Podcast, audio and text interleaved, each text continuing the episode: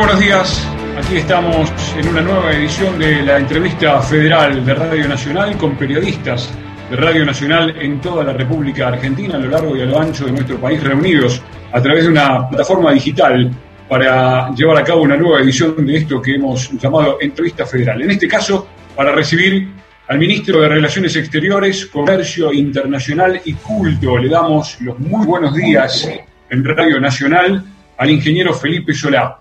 Ingeniero Martín Bibilón es mi nombre y aquí lo saludo y le doy la, bienvenida. ¿Cómo le va? Buen día, Martín. Buen día a todos. Es un gusto estar con ustedes este, acá y lo único que espero es que me Dios, me dé brevedad en las respuestas para permitir muchas preguntas. Bueno, muchísimas gracias. Respuestas un nuevo discurso.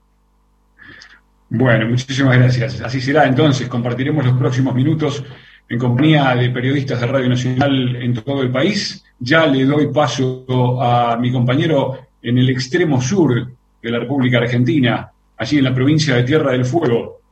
Fernando, todo tuyo, adelante. ¿Qué tal? ¿Cómo les va? Muy, pero muy buenas tardes a todos. Muy buenas tardes, señor eh, ministro. Bueno, soy Fernando Tropea, eh, en Radio Nacional Río Grande, en la provincia de Tierra del Fuego, y quería consultarle acerca de esta presentación que el mes pasado realizó el presidente de la Nación, del cual usted también participó, de tres proyectos que están íntimamente relacionados con el tema Malvinas. Uno de los proyectos incluye la creación del Consejo Nacional de Asuntos Relativos a las Islas Malvinas y precisamente la pregunta está dirigida a qué nos puede decir acerca de este proyecto, cuáles son los objetivos que tiene la creación de este Consejo y si con esta creación se pretende que el tema Malvinas finalmente sea una cuestión de Estado, eh, más allá de cualquier administración que tengamos en el país. Sí, este, buenas tardes, Fernando, este, mucho, mucho gusto de estar hablando con ustedes, con Río Grande.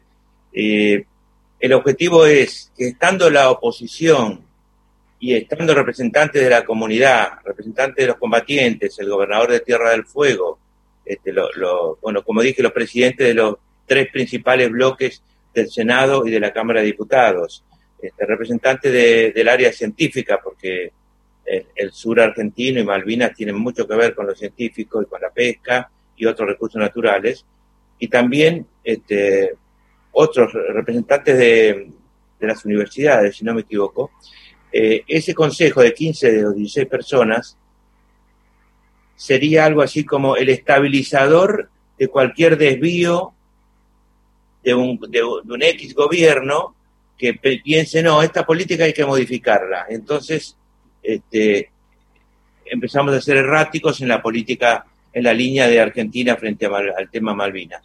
Esa es la función de, la creación del Consejo que anunció el presidente el 10 de diciembre al asumir y que está como proyecto de ley ahí en, ya en, entiendo, con el Senado.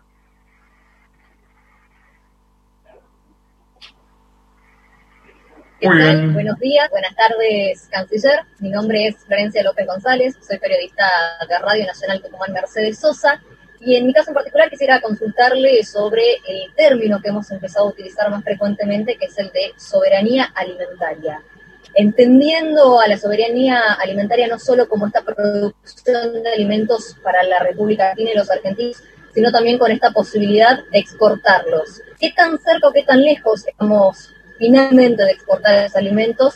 Pensando sobre todo en las economías regionales. Me toca Tucumán y es una provincia pequeña pero que tiene grandes producciones que salen al exterior, como el limón, el arándano, la frutilla, entre otros. ¿Qué tan cerca de esto?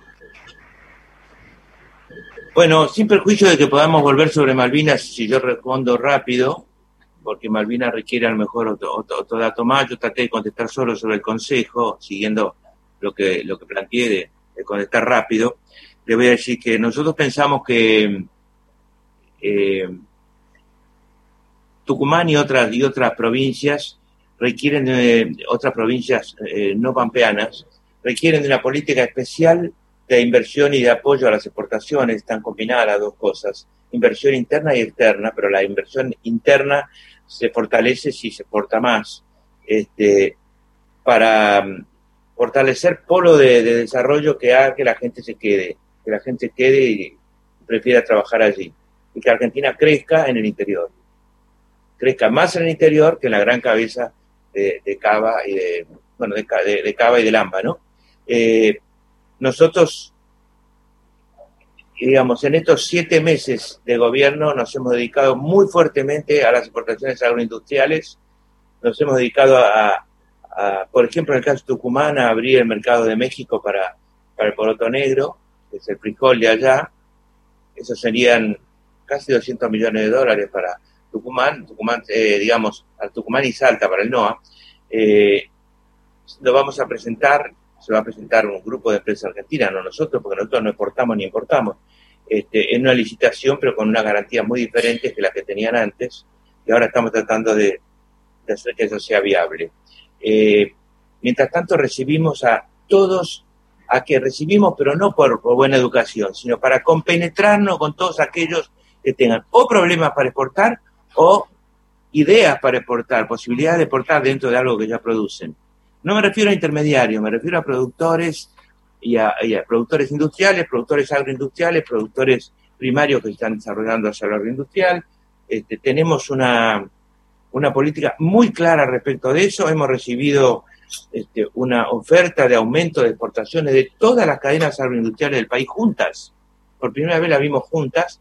Por ejemplo, estaba arándanos, estaba el azúcar, estaba este, los limones, los cítricos, eh, y, pero además estaba toda la región pampeana, o sea, treinta y pico de, entidades, donde había productores, industriales, este, exportadores, eh, la bolsa de comercio, acopiadores, eh, productores de la maquinaria sea para la industria, sea la maquinaria agrícola para, para las tareas primarias, este, productores de, otros insumos, insumos, los productores de insumos químicos, etcétera. No faltaba nadie allí, y, y también los productores primarios, ¿no? Eh, y por ahí vamos, por ahí vamos. ¿Cuál es la idea? Tener una red. Recibimos 93 acá me estoy excediendo un poco porque hay otras preguntas que vincularán la cuestión de exportaciones con la Cancillería y, con las provincias que representan. Pero bueno, si quieren, espero otra pregunta para decirles. Pero estamos totalmente en tema. Eh, y para colmo tenemos que, que, sufrir un tucumano acá de, secretario de Relaciones Económicas Internacionales, que es muy tucumano. Tratamos de, que entienda que hay otro, otra, otra cosa además de Tucumán. Pero estoy muy contento con su trabajo, que es Jorge Nemo. Muy bien, señor ministro, le propongo viajar a la provincia de Chaco. Buenas tardes, ministro. Mi nombre es Marcela Vaquero, soy de Radio Nacional Resistencia. Mi pregunta es, eh, ¿qué negociaciones económicas bilaterales están trabajando para favorecer las economías eh, regionales.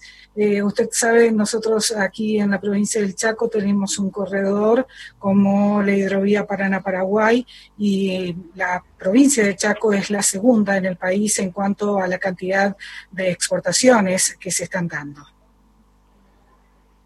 Con respecto a la hidrovía, eh, hemos requerido de Paraguay algo que conseguimos parcialmente, no estamos conformes, que es que se termine la reserva de carga por parte de ese país, de manera tal que los productos paraguayos solo pueden ser llevados, eso sería reserva de carga, solo pueden ser llevados por este, buques fluviales de origen paraguayo, de, empresas paraguayas. Eso no está de acuerdo con, con la norma Mercosur y Paraguay lo ha suspendido solo por seis meses. Eh, por seis meses nosotros no podemos decirle a empresas argentinas, miren, esta es la política definitiva, inviertan, mejoren sus buques, mejoren su capacidad, etcétera. requerimos que Paraguay cambie esa situación.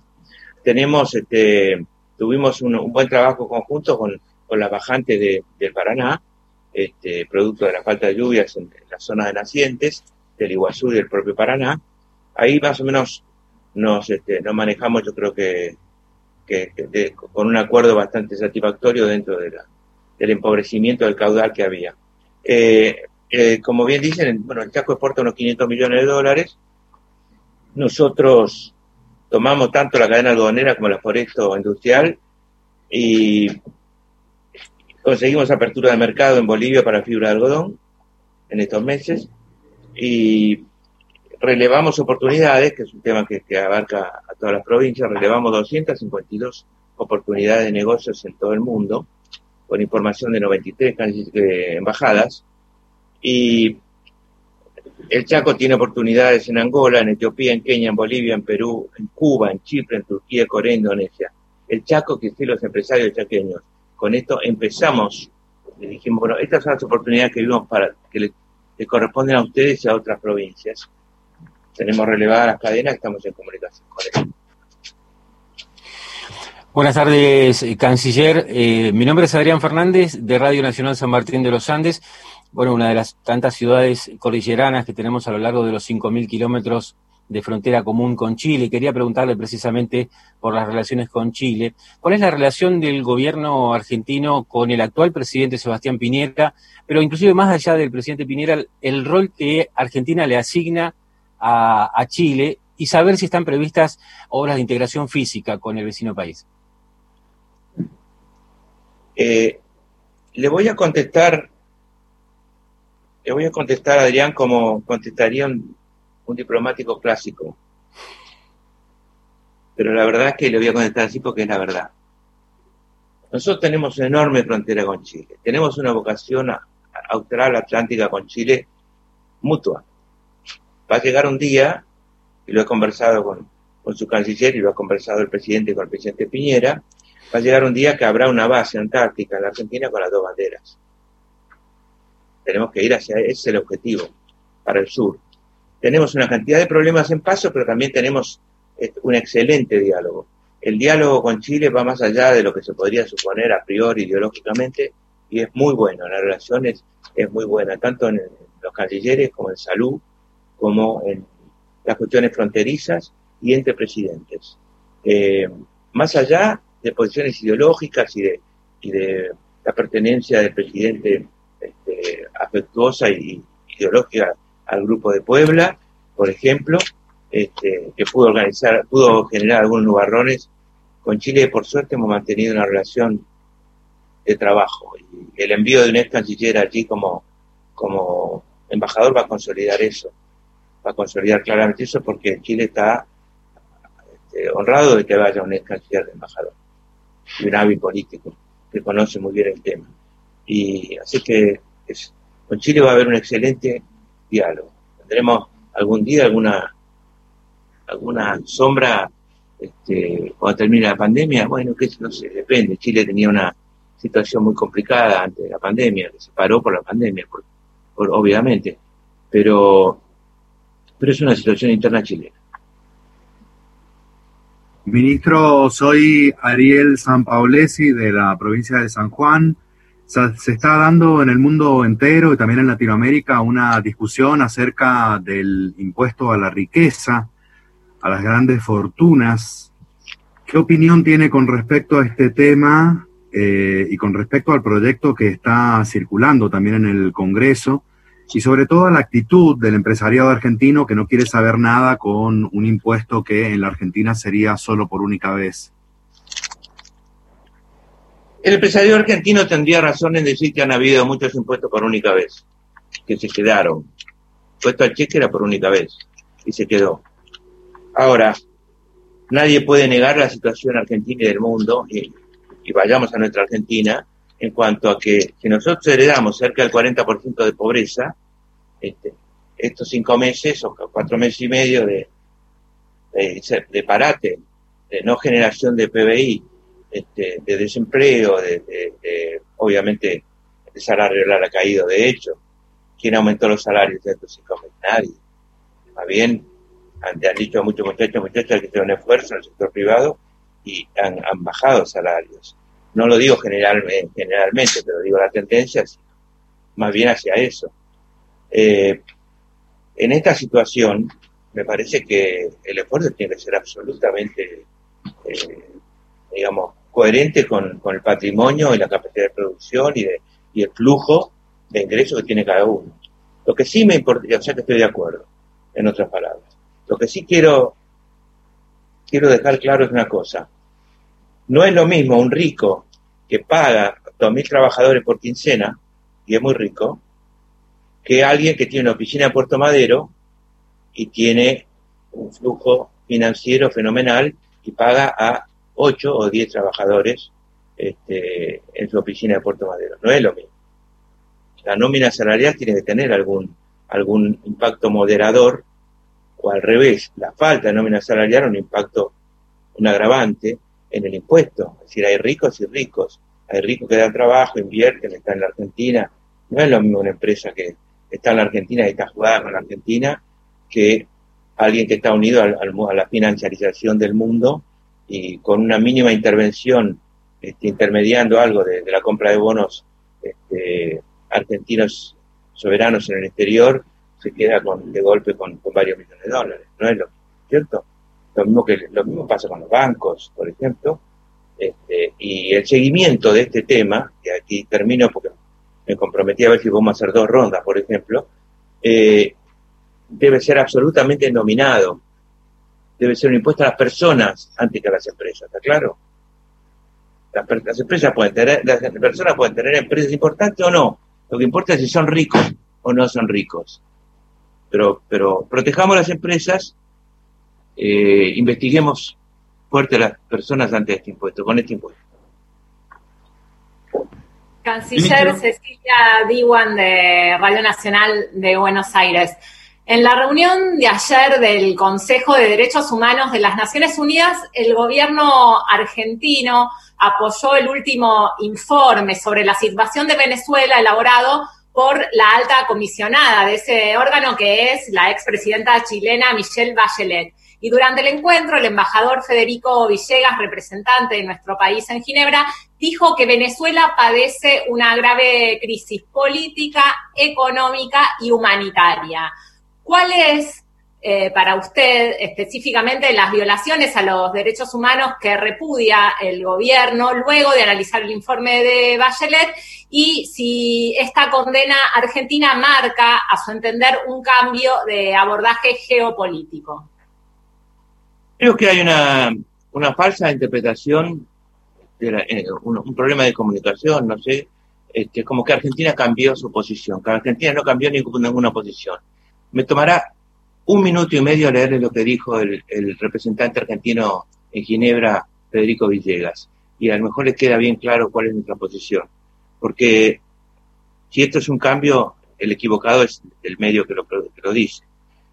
Dice Federico Villegas ayer en Ginebra, hemos leído con detenimiento el informe, Bachelet, y las recomendaciones. Compartimos con la intervención conjunta pronunciada por Perú la profunda preocupación por la situación de los derechos humanos así como la grave crisis política, económica y humanitaria que padece Venezuela. Estamos, estoy totalmente de acuerdo con las, con las tres palabras, política, económica y humanitaria. Esta crisis se ha exacerbado por el incremento de las sanciones económicas y financieras y por la pandemia del COVID-19, como ha reconocido la alta comisionada. También coincidimos en que solo el orden constitucional, la democracia y el Estado de Derecho harán posible garantizar el pleno respeto y ejercicio de todos los derechos humanos en Venezuela y en cualquier país del mundo, ¿de acuerdo?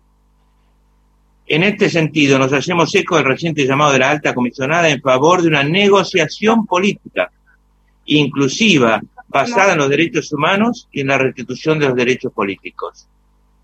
Y termino. Nuestra región está llamada a incrementar sus esfuerzos para encontrar una salida pacífica política y negociada a esta grave crisis multidimensional liderada por los propios venezolanos, la solución, claro, ¿no?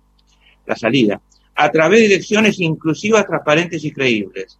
Entendemos que no son el aislamiento, las sanciones ni la estigmatización el camino apropiado para salir de esta crisis, sino el apoyo, la solidaridad y la utilización de los mecanismos de protección de este Consejo. Instamos a Venezuela a cooperar plenamente con el Consejo y sus mecanismos, a implementar las recomendaciones hechas por alta comisionada en su informe y a continuar incrementando, porque lo dice el informe, que, que ha sido ayudado por el gobierno de Venezuela, dice el informe, en mucho mayor medida que antes, y a continuar incrementando su cooperación con la oficina del alto comisionado. No hemos cambiado en nada. Hablamos de las sanciones, somos el único país casi de Occidente que habla de las sanciones como uno de los hechos que eh, eh, ocasiona o digamos que agrava la situación humanitaria de Venezuela y decimos que la situación de Venezuela se arregla entre venezolanos y no de afuera. ¿Cuál es el cambio?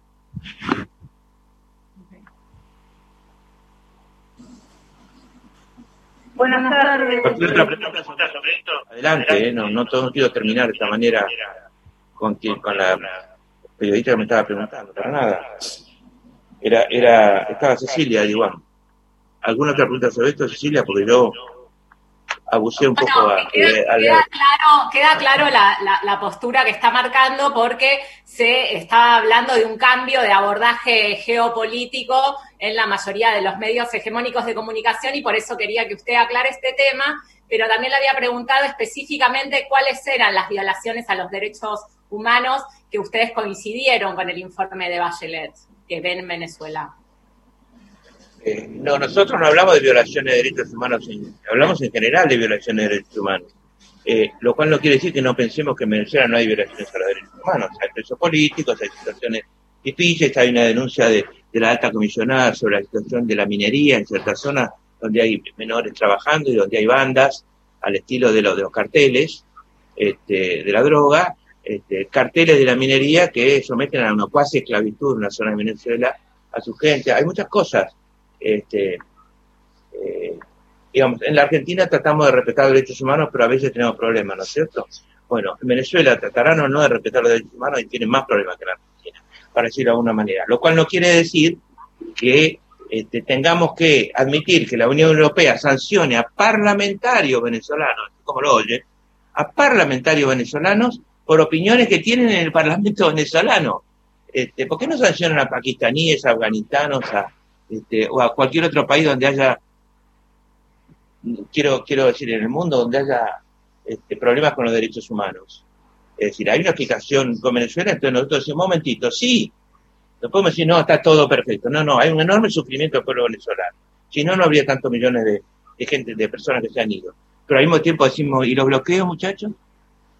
Entonces yo digo, cuando el PRO sale a aplaudirnos oportunísticamente diciendo por fin aceptan que hay esto. Yo le digo, ¿por qué no dicen nada de los bloqueos como nosotros decimos? De eso no hablan. Es decir, tomo la mitad de lo que dice, o una parte de lo que supuestamente dice Villegas, el embajador, pero no tomo la denuncia de los bloqueos y las sanciones.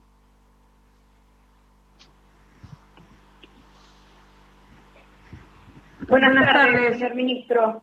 Soy RAE, mi nombre es Julieta Galván y RAI es el servicio de radiodifusión argentino al exterior. Y mi pregunta es si, eh, sabiendo que las buenas relaciones o afinidades entre gobernantes podrían favorecer buenas o mejores relaciones diplomáticas entre países, ¿cómo o cuánto cree usted que las relaciones entre la Argentina y Brasil se verán afectadas por la notoria y activa animosidad de Jair Bolsonaro hacia el actual del gobierno argentino. Julieta, en la última parte, repítame la última parte, por favor. ¿Cuál cree usted? Y ahí me quedé. Sí, sí. ¿Cuál cree usted, eh, eh, eh, cómo o cuánto podrían afectar las relaciones entre la Argentina y Brasil la notoria y activa animosidad que tiene Jair Bolsonaro hacia el actual gobierno argentino?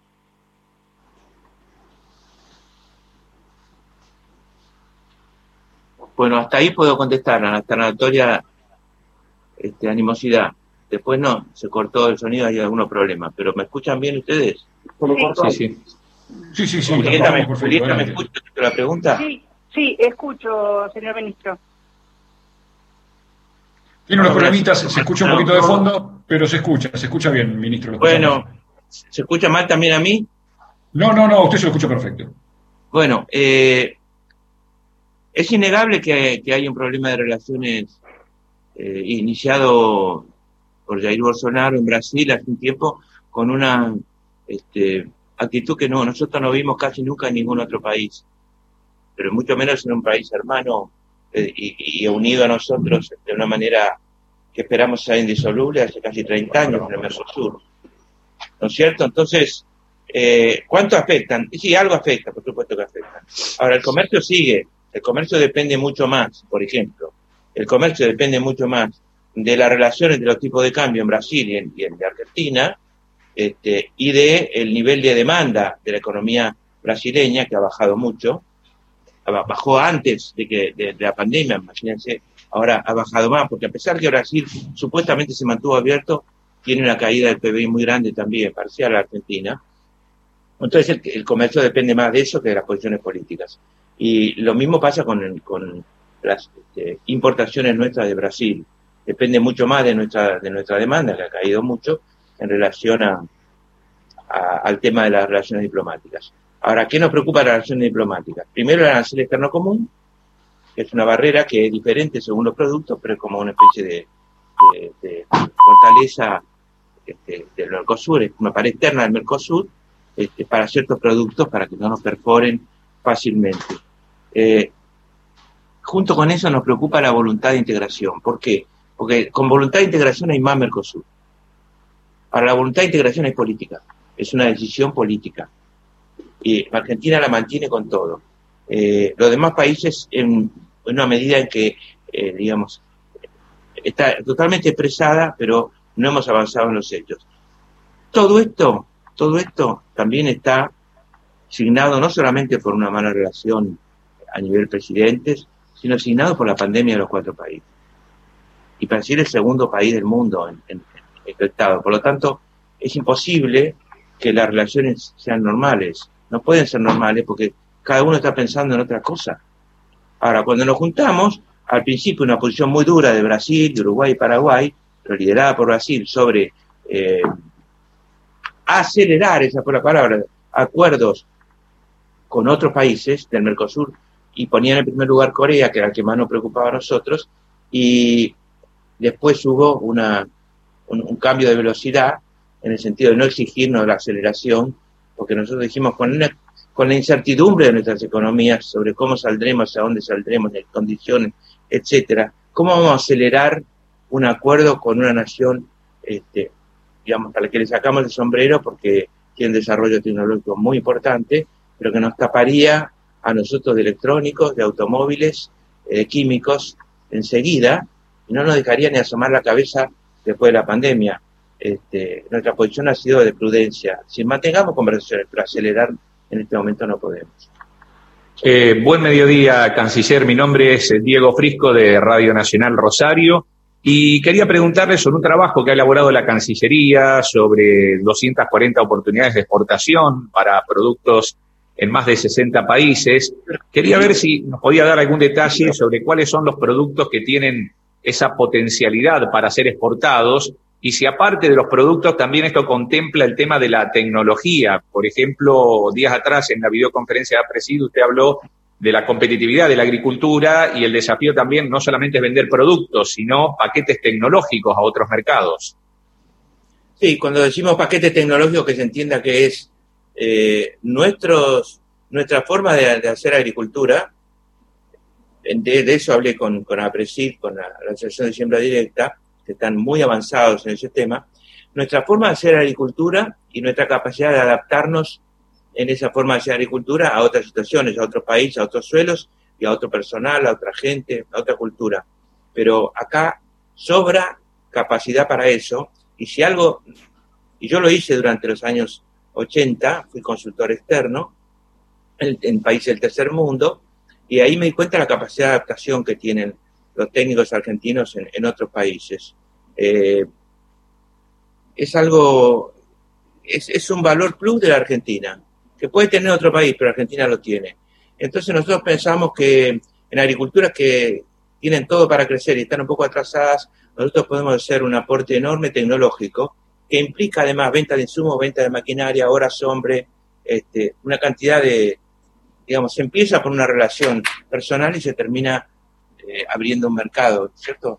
que tiene facetas que uno todavía puede no llegar a ver, hasta agroindustriales también. Y en eso pensamos en varios países de África donde hicimos relevamiento y, este, y también en Cuba, donde hay muchas hectáreas, eh, digamos que donde la caña ya está envejecida y donde la agricultura, según los técnicos que han viajado en años anteriores, en varias oportunidades, la agricultura podría abastecer a Cuba de lo que tiene que importar de una manera mucho mejor. Y hacerlo además aprovechando un fideicomiso en el que somos acreedores de Cuba. Entonces podríamos tener a lo mejor la tierra o más barata o gratis y darle los productos que necesita Cuba, este, maíz, frijoles, etcétera, con tecnología argentina. Ahora, además de eso, aprovecho su pregunta, nosotros hicimos un, trabajo que es este, mercados agroalimentarios, relevamiento de oportunidades, que son, como dije hoy, 93 este, embajadas a pedido nuestro, hicieron un relevamiento y de ahí seleccionamos 62 países y de esos 62 países seleccionamos cinco productos, los más interesantes para nosotros, este, como mercados actuales y futuros, cinco productos por país. Y eso nos da 262 oportunidades de negocio para Argentina, sumando países con productos. Esto lo conversamos con las cámaras portadoras del interior de la Argentina, de toda la Argentina, este, y lo conversamos con la cámara, con los productores primarios, etcétera, y vamos a, va a seguir siendo una especie de manual inicial que simplemente lo que dice es esto se podría llegar a hacer allá, después hay que hacerlo de otra cosa. Para eso tenemos que estar también nosotros dispuestos. Del dicho al hecho hay un trecho, pero nosotros queremos recorrer con los exportadores argentinos. Recorrer quiere decir dónde encuentran un problema, dónde encuentran otro problema. Si el problema es argentino, si el problema es el transporte, si el problema es el destino. ¿No es cierto? Eh, lo mismo estamos haciendo ahora en, forma especial con, estamos pensando para este, los Emiratos Árabes. Con los Emiratos Árabes estamos pensando en quién alimenta ¿Podemos competir con quienes producen alimentos para los, y los exportan a los Emiratos Árabes? Sí, podemos competir. Bueno, Dubái es uno de los, uno de los destinos importantes. Eh, tenemos también un gran proyecto mixto, privado, privado argentino y privado chino de producción de carne porcina en Argentina. Implicaría por lo menos 10 unidades de 15.000 madres. Eso es una revolución agrícola es decir, los cerdos necesitan maíz y alimento balanceado, etcétera. ¿Por qué? Porque China quiere asegurarse el mercado, pero de productos terminados. De productos terminados, no de media red porcina, de productos terminados. Y nosotros tenemos una, una tecnología nuestra propia, y bien podemos adaptar tecnología china para terminar el producto para que quede apto para como lo quiere el mercado chino. Pero si logramos hacer eso solo, con eso solo, me daría por, por cumplido. Este, Rusia muestra el mismo interés, quiere también carne porcina, quiere productos lácteos, en fin. El tema de los alimentos se abre como muy importante en la, en la pandemia y en la post-pandemia. Como no sabemos cuál es el final de la pandemia, hablemos de, de aquí para adelante. Gracias. Buenas tardes, eh, ministro. Soy Silvia Aragón de Radio Nacional, Comodoro Rivadavia y volviendo justamente a los proyectos que buscan eh, darle estatus de política de Estado al reclamo sobre Malvinas, se quería consultarle sobre eh, otro de los proyectos que también busca aumentar, incrementar las sanciones eh, sobre la pesca ilegal en las aguas argentinas, depredando nuestros recursos naturales. ¿Cómo se va a implementar? ¿Se incluirá tecnología justamente para llevar adelante estos controles? Bueno, eh, ustedes saben que nuestro problema es inicial, es la incursión dentro de la milla 200 allá adentro, 199, 195, 190, generalmente no son más de 10 millas, que ya es mucho, de eh, buques que están en, aguas este, internacionales, en la milla 201, generalmente con una actitud depredatoria en la milla 201 que nos impacta, o sea que es otra discusión aparte. Si depredan en la 201 es sobre la misma este, biomasa que la que tenemos en la milla 200 allá adentro. Bueno, eh, pero de derecho a, digamos, a capturarlos y multarlos tenemos dentro de la zona económica exclusiva milla 200, ¿no? Para adentro. Eh, hasta ahora las multas eran del año 98, irrisorias. Entonces ahora hemos puesto un piso en ese proyecto que lo debe haber firmado anoche o hoy el presidente y entra a la Cámara de Diputados, entra por ahí, que de multa pesquera, o sea, que le damos la misma importancia que el de Malvinas, el Consejo de Malvinas, y la misma importancia que la tercera ley, que es la ley que ratifica la extensión nueva, las nuevas fronteras establecidas por una Comisión Técnica Internacional de Naciones Unidas de la plataforma continental argentina, que es otra cosa, ¿no?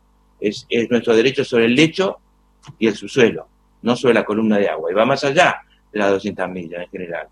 Y se la considera parte del continente, es inherente al continente y por tanto a cada país. Y obviamente tenemos una enorme zona intrusada de esa plataforma y algo de las 200 millas también por los ingleses, en Malvinas, ¿no es cierto? Y en Georgia y en, Sandwich. Este, pero la plataforma es otra Argentina más, 1.300.000 kilómetros cuadrados. Vuelvo a las multas. La última mínima que queremos nosotros poner son 300.000 litros de gasoil para que sea móvil. Eh, son unos 25 millones de pesos de hoy. La mínima, es decir, la primera vez que tomamos a alguien. Ahora, si ese no se avino, se quiso escapar, o es la segunda vez que lo tomamos, la multa llega a 250 millones de pesos. Es decir, se puede multiplicar por 10 los 300 mil litros de gasoil. No quiero decir macanas, me parece que es por 5 hasta el máximo. 300 mil por 5 serían 150 mil litros de gasoil. Además de todo el valor a precio internacional de la carga que trae el buque capturado, toda la carga, y los costos como la grúa que le, cobra a uno, tan simpática, que le cobra a uno el, el, el costo de acarreo, ¿no es cierto?, hasta puerto. Eh, ¿Cuál es el objetivo? Salir a cazar y ojalá tuviéramos tantas, tantas patrulleras este, y, y, buques en, en, la Armada y en la Prefectura como para dar absoluta seguridad que nadie puede pisar la, la milla 199. El objetivo es desalentar, que el que cae no vuelva más. Y además el que cae forma parte de una cooperativa o de una empresa más grande. Entonces, ese es un objetivo. El otro objetivo es más ambicioso y más difícil, y es un buque que está pescando en la milla 199 o 195, es un intruso en la zona económica exclusiva. Se llama zona económica exclusiva porque se puede atravesar viajando, pero no se puede hacer protección económica ahí. ¿No es cierto? Alguien puede pedir permiso, la otra vez en el, por, el, por, el, por Magallanes pasó una, una gran flota china y nos decían ustedes dejan cualquier cosa. No, nosotros tenemos que dejar que viajen. Cualquier país, con permiso, nos piden, vamos a viajar, viajan. Lo que no pueden es, es, pescar o hacer cualquier otra acción económica. Eh, los que están pescando en, eh, en la zona en la que eh, le pagan canon este, a los, al gobierno intruso de Malvinas, y pescan entonces en la zona, en la, en la Fix, la vieja Fix, fijada por Inglaterra, y están capturando calamar generalmente ahí. También son intrusos. Están dentro de nuestra zona económica exclusiva, ¿está claro? La diferencia es que no lo podemos ir a buscar por razones concretas, pues sería un acto de guerra. Entrar, entrar este, a buscarlo sería considerado un acto de guerra. Amén de problemas fácticos de diferencia de potencial, ¿no? Este, pero sí podemos averiguar quiénes son por medio satelital y hacerles llegar que nunca podrán pescar en Argentina esas empresas. Y eso tiene una enorme importancia.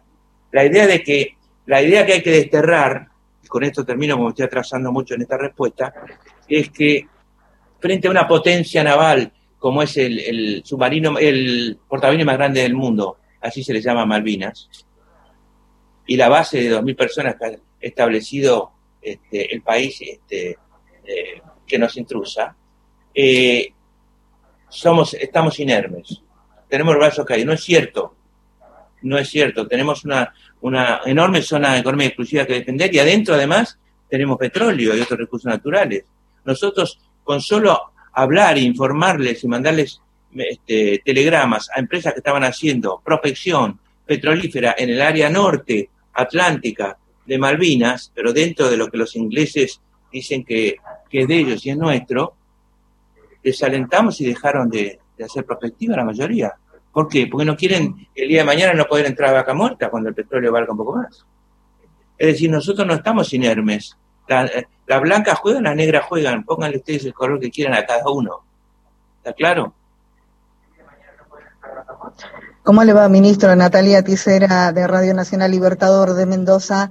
Eh, consultarle y volviendo a la pregunta que hacía Cecilia Diwan hace un ratito sobre la reunión de la ONU en Ginebra y esta, este planteo ¿sí? de Federico Villegas sobre el referente de, Argentina, sobre eh, la posición de, nuestro país consultarle específicamente sobre qué va a hacer la Argentina, ¿no? Porque después de la creación del Grupo de Lima, eh, es como que Argentina ha quedado tan, eh, digamos, del otro lado de, de, la línea, ¿no? De lo que siguen o de lo que plantean el resto de los países en cuanto a la situación política, económica, social que tiene Venezuela. ¿Cuál es la política que va a tener Argentina en esto? ¿Va a continuar en el Grupo de Lima o no?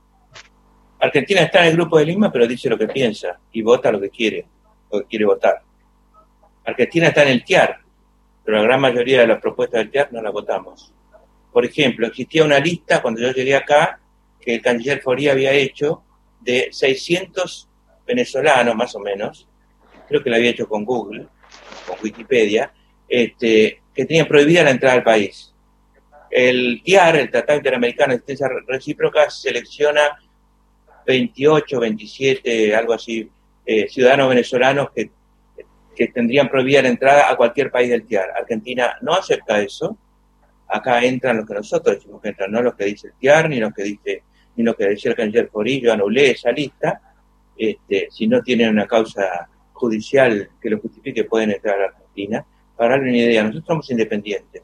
¿Qué quiere decir? ¿Que nos hacemos los gallitos en todos lados? No quiere decir que somos que tenemos una identidad y la respetamos. Estamos en contra de los bloqueos, mucho más en tiempo de pandemia, y en contra de las sanciones personales también. Acabo de poner como ridícula la sanción de la Unión Europea a parlamentarios venezolanos. Se llega a una ridiculez sin darse cuenta a veces. Eh, además han fracasado la mayoría de los intentos de mediación con Venezuela. Han fracasado por torpeza seguramente de los que intentan la mediación y también por la actitud cerrada del presidente Maduro, absolutamente. Que la impresión que da es, vengan por la fuerza o no vengan. Este, también hay que destacar eso, ¿no? Este, vamos a elecciones en, en Venezuela de tipo parlamentario. ¿Cómo serán las elecciones? Y si hay una enorme abstención, como han habido en otras, de la oposición, nuevamente habrá un triunfo electoral del oficialismo y nuevamente se cuestionarán las elecciones de todos lados. Bueno, este, no nos parece una solución para Venezuela plantear ese tipo de elecciones, pero no nos metemos en el tema interno. No nos metemos en el tema interno. Lo que sí decimos es que Venezuela tiene que tener conciencia también de qué repercusiones tienen sus acciones en el exterior, sobre sus acciones en cuanto a lo democrático.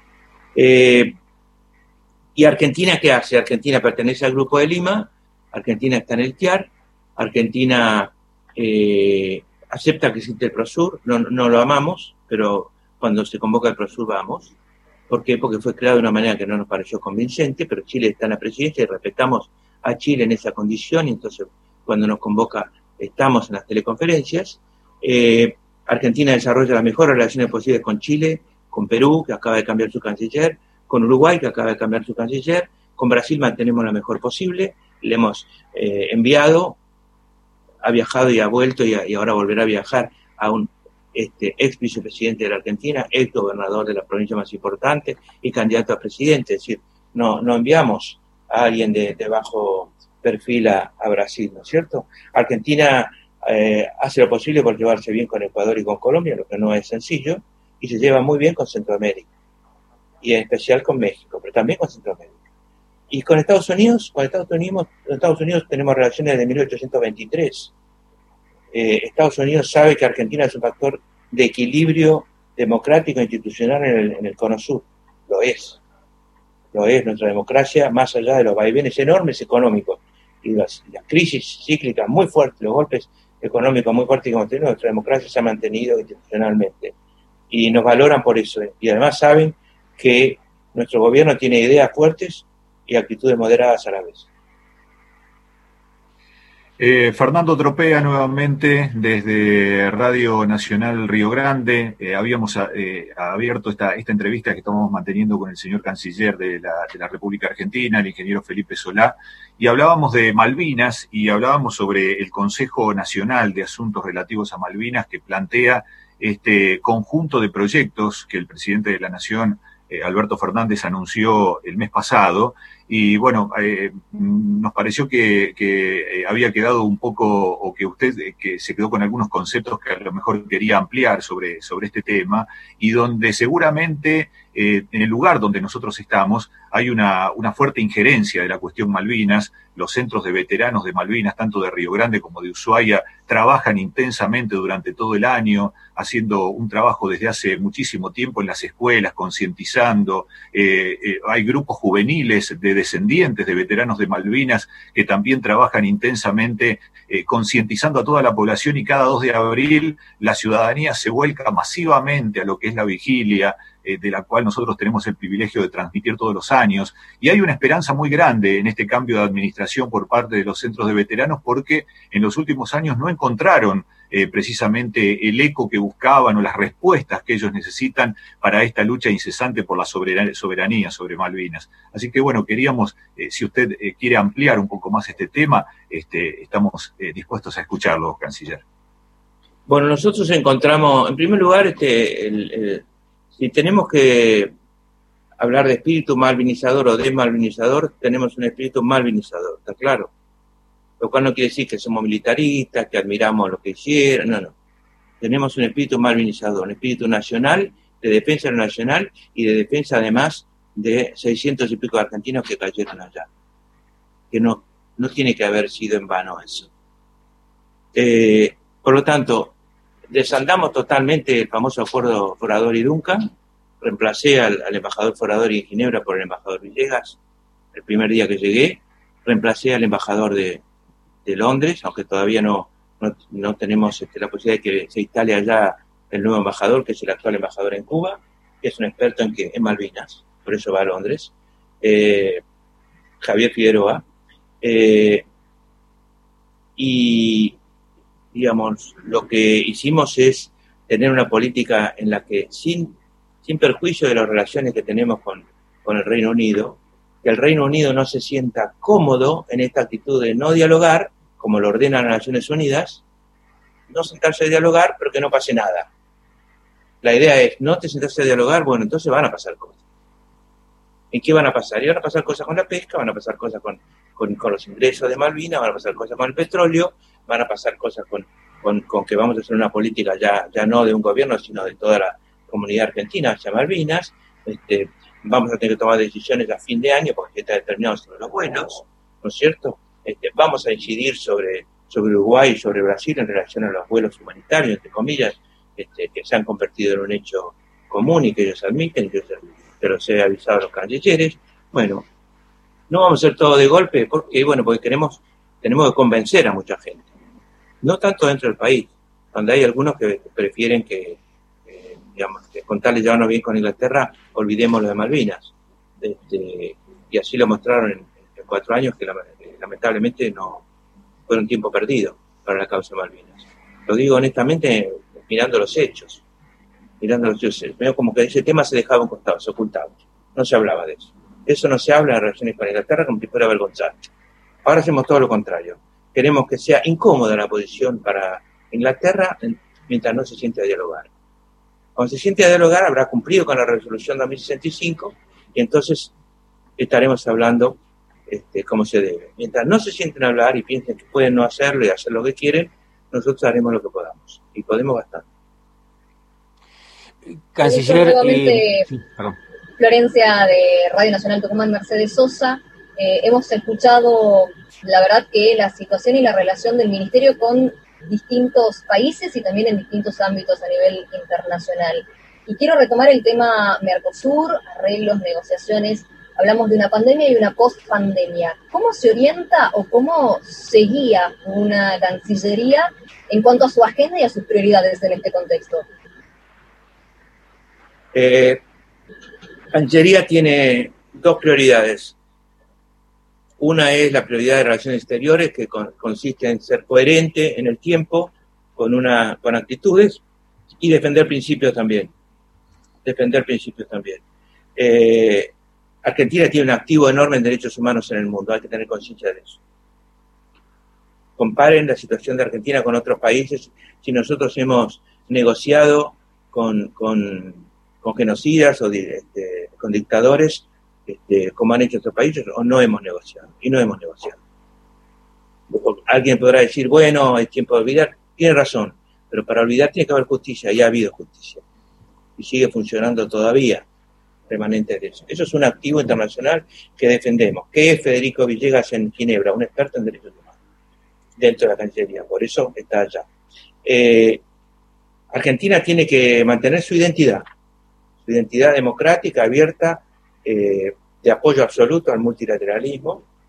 Están cuestionados en este momento la OMS, la OPS, la Organización Panamericana, la Organización Mundial de la Salud, este, la UNESCO, la, Organización Mundial de Comercio, totalmente vaciada de, potencia para, para mediar entre, entre países, un mundo en que todo parece, todos parecemos mirar qué pasa entre Estados Unidos y, y China, y todos tenemos, tendríamos teóricamente que optar, no vamos a optar. No vamos a hacer, vamos a pensar en los argentinos, en el futuro de Argentina. Eh, un mundo que además que, en el que tenemos que negociar una deuda enorme, que tiene dos, dos, este, dos capítulos, el capítulo de la deuda soberana, que es el actual, y después vendrá el capítulo con el Fondo Monetario. Eh, queremos la ayuda de Estados Unidos, lo decimos abiertamente, en especial en, la cuestión del Fondo Monetario. el Fondo Monetario, donde es socio, un socio importante. Y lo mismo hemos pedido en la gira que hicimos con Alberto Fernández, el presidente, en febrero, cuando pudimos viajar. Después ya nos escapamos así de la pandemia, salimos el 7 de febrero de Europa. Este, si no, a lo mejor nos teníamos que quedar cuatro meses, todo el medio gobierno argentino allá. Este, ahora me río, pero no, era, no hubiera sido para reírse. Eh, o quién sabe lo que hubiera pasado. Pero la verdad es que eh, consolidamos relaciones con Europa en ese momento. Y bueno, yo me encargo de mantenerlas activas. Y el otro, la otra gran tarea, tan importante como esta, es la tarea comercial. Es la tarea comercial, la tarea... Exportan personas, hombres, mujeres, gente con problemas. Nosotros tenemos que ir a meternos ahí para ver qué problemas tienen para aumentar las exportaciones. ¿Dónde están los problemas? No es solamente hay mercados, es quiénes exportan. Cerraron 25.000 pymes. ¿Cuántas de ellas son exportadoras? Porque cerraron, van a abrir de nuevo, pueden abrir de nuevo, no pueden. Es, manejar un mapa, una red este, de, que, de problemas que centramos más en las personas que en los hechos. Hay gente que dijo, no aguanto más bajo la persiana, pero tiene una enorme vocación exportadora y una historia atrás y un know-how atrás. Entonces, la pregunta es, ¿tenemos que recatar empresas? Sí. ¿Tenemos que recatar empresarios? Sí. ¿Tenemos que hacer que los empresarios vuelvan a trabajo? Sí. ¿Tenemos que mostrar el camino al mercado? Sí. ¿Tenemos que allanarles este, todo lo posible los, obstáculos? Sí. Este, ¿Con quién? Con ellos, lo más cerca posible. No hay políticas en los escritorios multinacionales y después ahora arréglense que el Estado ya hizo su parte. No, no, el Estado va íntimamente con ellos. Esa es la idea que tiene el presidente Fernández y la idea que tenemos en Cancillería y la llevamos adelante. Y este libro que les mostré es apenas un inicio. Tenemos muchas ideas más, no los quiero abrumar, pero muchas ideas más respecto de, no solo de, negociaciones internacionales y multilaterales, también de abrir mercados bilateralmente, que es, lo, más, lo más interesante de todo de abrir nuevos mercados y buscar, buscar por dónde podemos entrar. Eh, nosotros tenemos en este momento un grave problema con Estados Unidos, nos cerró el mercado del biodiesel, son mil millones de dólares por año. Es uno de sus productos más importantes de la soja, no el único, bueno. Se vende poroto de soja, se vende harina de soja, se vende aceite fundamentalmente, que es lo más caro, se vende biodiesel. Es más caro el biodiesel. Este, nos pusieron primero 40 y pico por ciento, eh, perdón, 70 y pico por ciento de, impuestos por, por dumping, y después otro 75 por ciento, 70 y pico por ciento encima por aranceles compensatorios porque pensaban que las políticas de derecho de exportación argentina eran erráticas y cambiantes, entonces en la duda no hicieron eso. No hicieron eso ¿por qué? porque hay un lobby de productores de biodiesel del interior americano que tiene impacto en las elecciones de noviembre.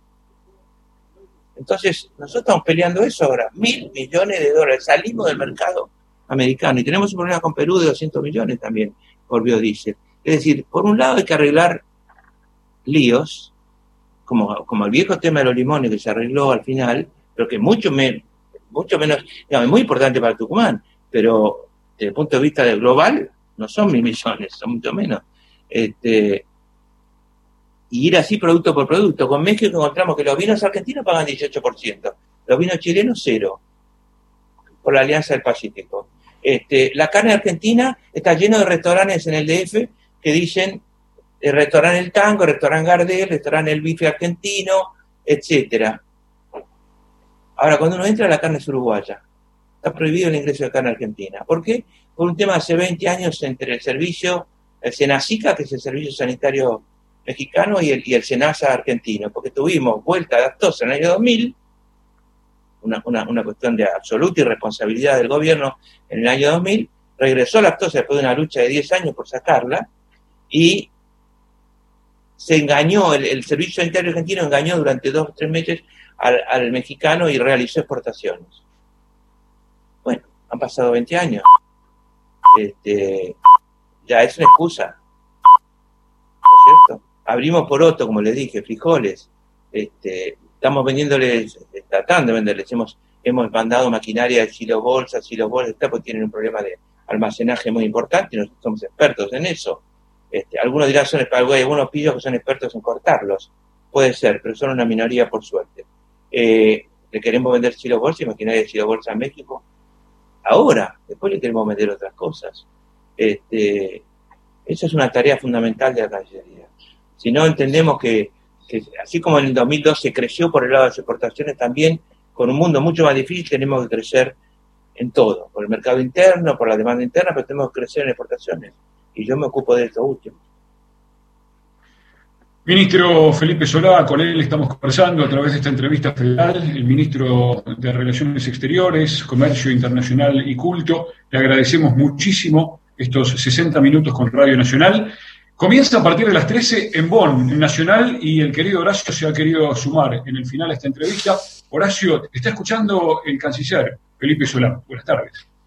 Hola, hola, hola, Felipe Solá. Muchísimas gracias aquí en Bonn. ¿Cómo va? Ahí estuve escuchando atentamente. ¿Cómo va la vida? ¿Cómo va la este, vida? La vida va con, con el, telón de angustia que tiene cualquier argentino por la pandemia, ¿no es cierto? Es como un telón gris. Yo digo, ser canciller es un hombre que atraviesa fronteras, ¿no? Que fronteras, que va, que viene, que piensa en el mundo global. Hoy, con este lío sanitario, las fronteras se han disuelto más allá de las responsabilidades que tiene cada uno en la administración, los presidentes, los jefes de Estado, etcétera. Hoy no hay fronteras, porque si el bicho anda dando vuelta, hay lugares comunes y problemas comunes que tienen que ver con lo sanitario y con lo económico, te estuve escuchando atentamente, más allá de la patología política de cada uno. Sí, lo que pasa, Horacio, es que, y para todos, ¿no? Es que el, bicho, como le dicen en criollo, este, cuando llega a una sociedad, se desparrama según la estructura social de la sociedad. Tal va cual. Cayendo, va cayendo de arriba hacia los sectores más bajos, más humildes en ingreso, y más concentrados y, más este, y que viven más hacinados. Es decir, hay también un hecho geográfico. Hay sectores pobres que no están hacinados y hay sectores pobres urbanos que a lo mejor tienen un poquito mejor ingreso que los pobres no urbanos, pero están hacinados. pero están hacinados. Entonces, el bicho empezó por los que tenían capacidad de viajar al exterior, así entró finalmente. Mira vos la paradoja y, la, y la termina? ¿no? Claro, termina, yo estoy en el piso 13 de la cachería. Entonces veo el barrio de Retiro, sí. etcétera, pero también veo como a unos 500 metros la punta de la Villa 31. Ustedes no la ven, pero yo sí la veo. Sí, eh, las condiciones son, son, totalmente disímiles. Uno es primer mundo y el otro es tercer mundo o cuarto mundo. Por suerte, está trabajando bastante bien en, la 31 y en otras vidas. Ahora, eh, me refiero al velo gris porque toda la mañana se levanta y uno dice, ah, cierto, estamos en pandemia. Claro. Ah, cierto, no puedo ver a mis amigos, a mis nietos, a mí. No puedo no puedo ver a mis hijos, tengo que hablar por teléfono con ellos, a todos nos pasa, y además hay dos clases de personas para decirlo rápidamente, los que se acuestan sabiendo que mal o bien tienen un ingreso mensual que los espera a fin de mes y los que se acuestan, se acuestan sabiendo que no lo tienen, que han dejado de tenerlo por el aislamiento. Entonces hay que ser muy comprensivo de esa terrible de diferencia de, situaciones. Se gane bien o se gane mal. En general, por suerte en el Estado no, no han habido aumentos y no puedo decir que, tengamos en este momento privilegios de ningún tipo. Pero es cierto también, es cierto también, es cierto también, más allá de la tremenda herencia de lo anterior, de lo anterior, y no es momento incluso de hacer eh, el ida y vuelta político, pero esa desigualdad lo puso también de manifiesto la pandemia esa desigualdad quedó sobre la mesa y nadie puede ignorarla. ¿no? Bueno, ya está, ya estaba, ya se veían dos o tres Argentinas diferentes. Este, acuérdense la cantidad de mendigos en la capital federal, no sé en las, en las ciudades donde están ustedes, el aumento de la gente en situación de calle, como se dice ahora, pues son eufemismos que dan gente que está en estado de mendicidad, familias, colchones, este, caminar por estas calles ricas y que la gente no le pida plata a uno sino una pizza. ¿No es cierto?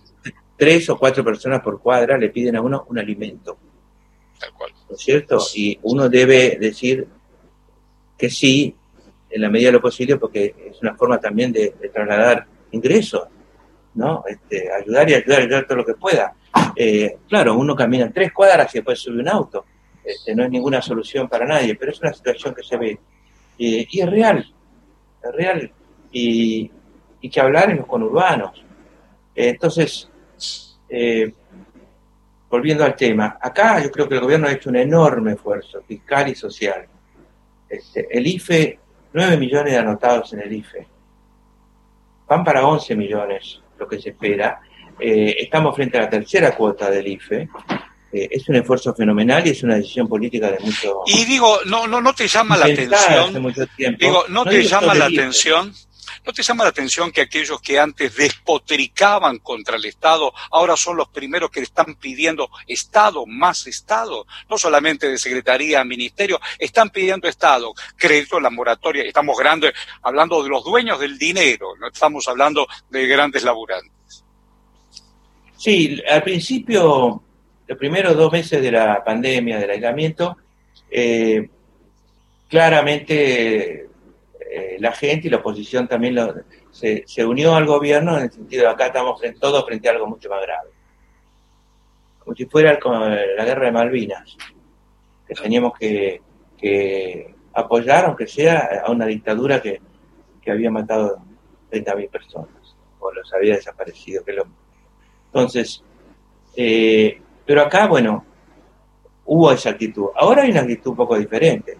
Hay una actitud de un sector de la oposición que es este, en contra del gobierno a cualquier costa, en contra de la política de Malvinas, eh, em, eh, acusando a, este, eh, digamos, racialmente a, una, a los más humildes de ser los culpables de la expansión de, la, movilidad, de la movilidad del virus en la sociedad.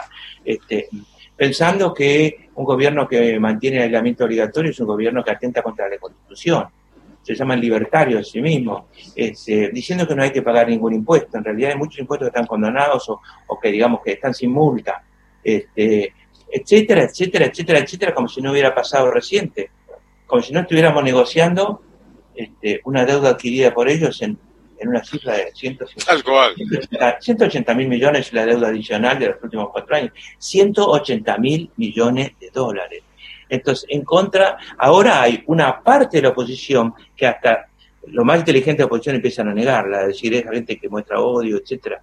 No tenemos nada que ver con eso, están, es una cápsula, pero se quiere aprovechar claramente la pandemia para eso. Y después hay alguna parte de los votantes nuestros también que dicen, yo no voté esto, y yo les contesto, sí, es cierto, usted no votó una pandemia mundial terrible que este, nos pulverice la economía, usted no la votó, pero ubíquese bien, eso es lo que no votó. Tal cual. Sé que tenés muy poco tiempo. Viviloni, gracias por mi parte. Gracias, Felipe. Viviloni, por gracias, favor. Horacio. Gracias, Horacio. Gracias, ingeniero Felipe Solá, por este tiempo con Radio Nacional y con sus periodistas en toda la República Argentina. Muchísimas gracias. Gracias a todos, ha sido un gusto muy grande para mí. ¿eh? Muy bien, muchísimas gracias. Hemos conversado durante los últimos casi 70 minutos con el ministro de Relaciones Exteriores, Comercio Internacional y Culto de la República Argentina, el ingeniero Felipe Solá. Ya estamos en tiempo de Embonen Nacional.